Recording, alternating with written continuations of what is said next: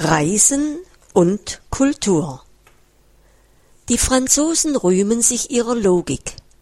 Alles, was ihrer Logik entgegensteht, ist falsch und wird mitleidslos bekämpft. Aus diesem Grund werden sie manchmal als unfreundlich oder arrogant bezeichnet. Für mich war Frankreich jedoch nicht nur ein Land der Anregungen, sondern auch ein sehr gastfreundschaftliches Land. Ich erhielt ein Stipendium, das es mir möglich machte, meine letzten beiden Jahre in Frankreich zu genießen. Ich traf auf Freundlichkeit und Großzügigkeit von Franzosen aller Gesellschaftsschichten. Als ich per Anhalter durch das Land reiste, wurde ich oft zu Essen und Unterkunft eingeladen. Mein großes Interesse an der französischen Sprache und Kultur half mir dabei, Brücken zu den Menschen zu schlagen. Ich bin mir sicher, dass dies nicht möglich gewesen wäre, wenn ich ein typischer anglophoner Nordamerikaner geblieben wäre. Viele englischsprachige Nordamerikaner waren sehr erfolgreich im Erlernen neuer Sprachen. Häufiger ist jedoch, dass sich nicht englisch sprechende Menschen bemühen, Englisch zu lernen. Dies ist zwar aufgrund der einzigartigen internationalen Nützlichkeit des Englischen unvermeidbar, aber ein großer Verlust für jene Englischsprachigen, die die persönliche Bereicherung des Erwerbs einer neuen Sprache nie erfahren. Es machte mir große Freude, das Land zu bereisen, die historischen Dörfer und Städte zu besuchen und mich mit den Menschen auf Französisch zu unterhalten. Wie in den meisten Ländern gibt es auch in Frankreich regionale Dialekte. Beim Sprechen einer Fremdsprache muss man den Muttersprachler imitieren um sich den Dialekt eines Muttersprachlers anzueignen. In meinem Fall hieß das, dass ich in Paris mit einem Pariser Dialekt sprach, am Mittelmeer mit einem südländischen Dialekt und so weiter. Das lässt sich schwer vermeiden, vor allem in der Anfangsphase.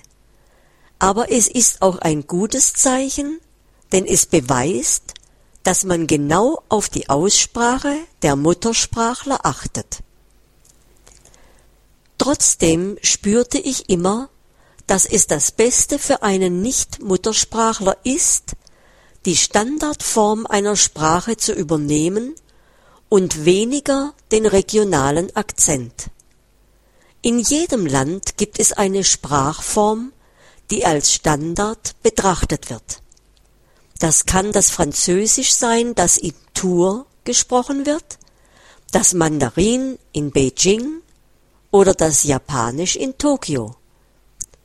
Es ist immer amüsant zu hören, wenn ein Fremder mit einem regionalen Akzent spricht, aber die neutrale Standardsprache ist normalerweise die bessere Wahl.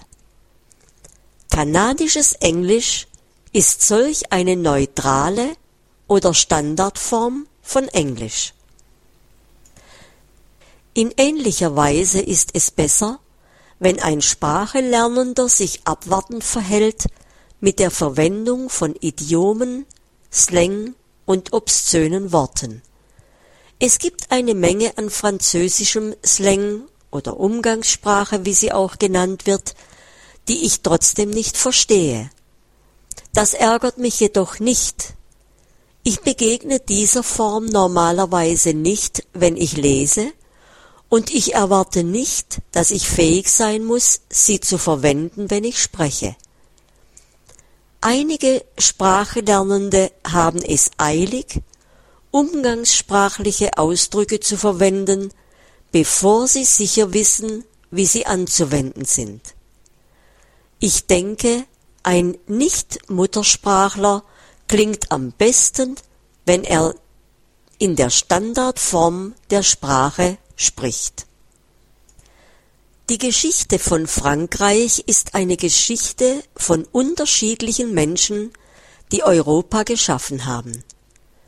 Einige der frühesten Beispiele von menschlichen Bildern und Skulpturen finden wir in den Höhlen im Südwesten Frankreichs und sie sind vermutlich vor etwa 20.000 Jahren entstanden. Zur Zeit der römischen Eroberung vor 2000 Jahren waren die keltischen Gallier in Frankreich dominierend, obwohl es griechische Kolonien im Süden, verschiedene andere Volksstämme im Norden und die antiken Basken im Südwesten gab.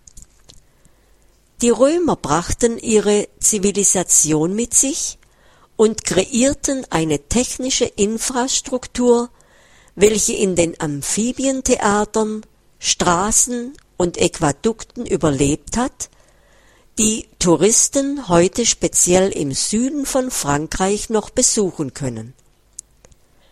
Mit den Römern kamen die Haupterzeugnisse der mediterranen kulinarischen Tradition Brot, Oliven, Öl und Wein. So ist Frankreich eine Verschmelzung, wie die meisten Länder, wenn man weit genug zurückgeht. Dies drückt sich in den unterschiedlichen Legenden über den Beginn der französischen Sprache aus.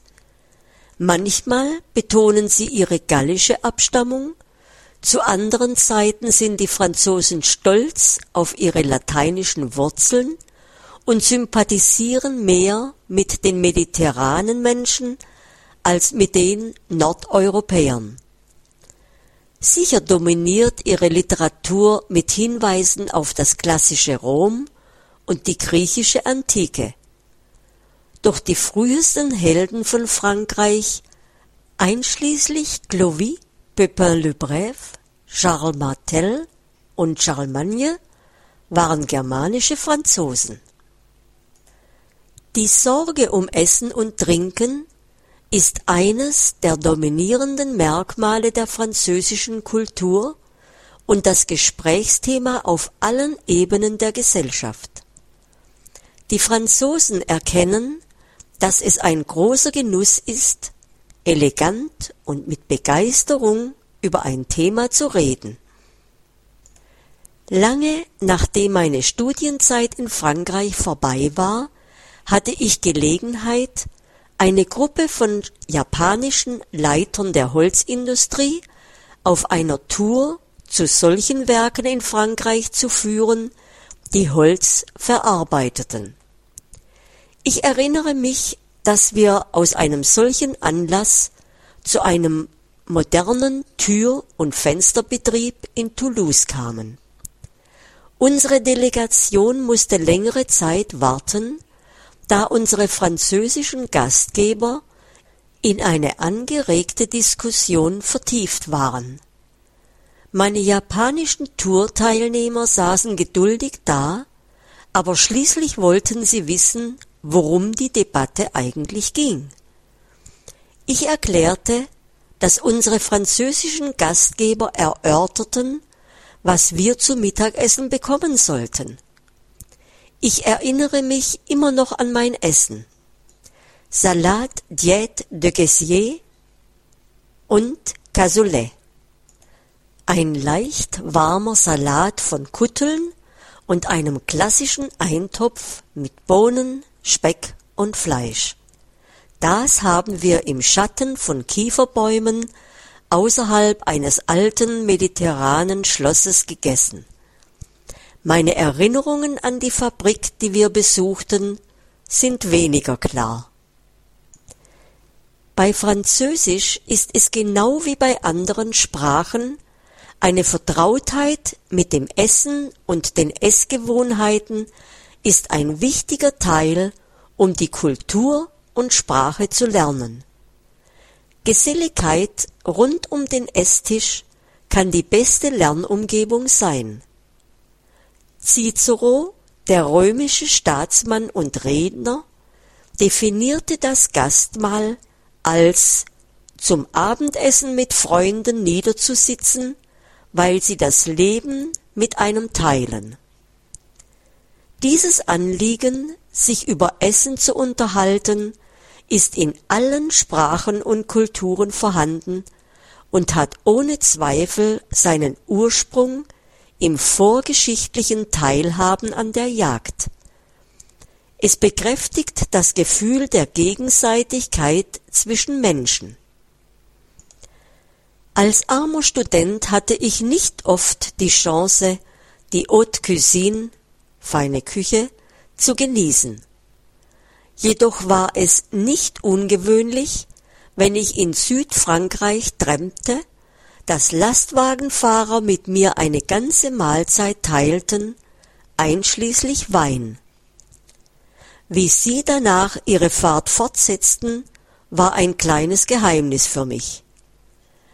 Ich kann gut verstehen, dass die Kontrolle von Trinken und Fahren in den letzten Jahren in Frankreich strenger geworden ist